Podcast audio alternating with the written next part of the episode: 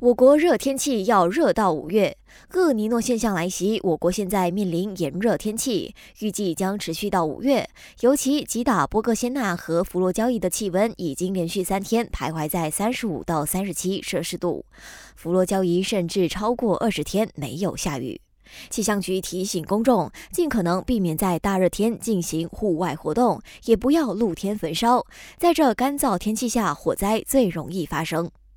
天然资源部及环境永续部严阵以待，推出泥炭地生态系统永续项目，包括加强泥炭地管理、购买森林防火设备，以预防火灾和烟霾。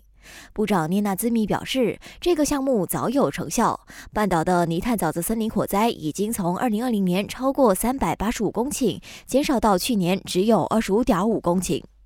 农历及粮食安全部也大派定心丸，表示我国农作物和食品供应依然在受控范围，并没有受到炎热天气的影响。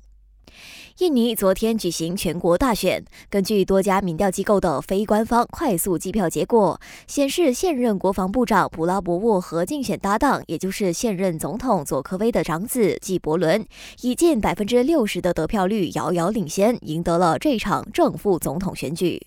普拉博沃也自行宣布获胜，但也呼吁支持者耐心等待官方宣布。根据以往惯例，印尼选委会预料最迟在三月二十号才会公布选举正式结果。感谢收听，我是余文。